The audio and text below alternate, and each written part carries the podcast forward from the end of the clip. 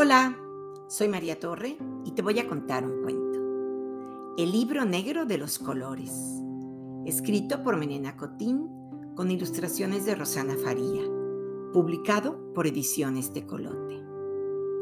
Tomás no puede ver los colores. Estos son para él miles de sabores, olores, sonidos y emociones.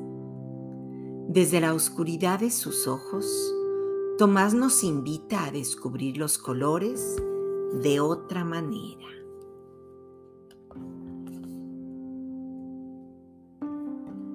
Según Tomás, el color amarillo sabe a mostaza, pero es suave como las plumas de los pollitos.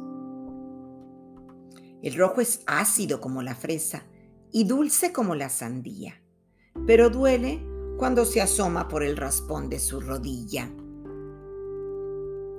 El color café cruje bajo sus pies cuando las hojas están secas.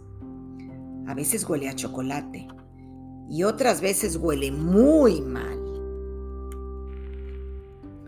Dice Tomás que el azul es el color del cielo cuando saca a volar su cometa y el sol calienta su cabeza. En cambio, el cielo se vuelve blanco si las nubes deciden taparlo y la lluvia se desata. Pero si el sol se asoma a ver el agua cayendo, salen todos los colores a pintar un arco iris. Para Tomás, el agua sin sol no es gran cosa.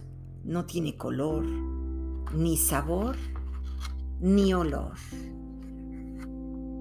Él dice que el color verde huele a césped recién cortado y sabe a helado de limón. Y el negro es el rey de los colores. Es suave como la seda cuando su mamá lo abraza y lo arropa con su cabellera. Todos los colores le gustan a Tomás porque los oye, los huele, los toca y los saborea. Y colorín colorado, este cuento se ha acabado.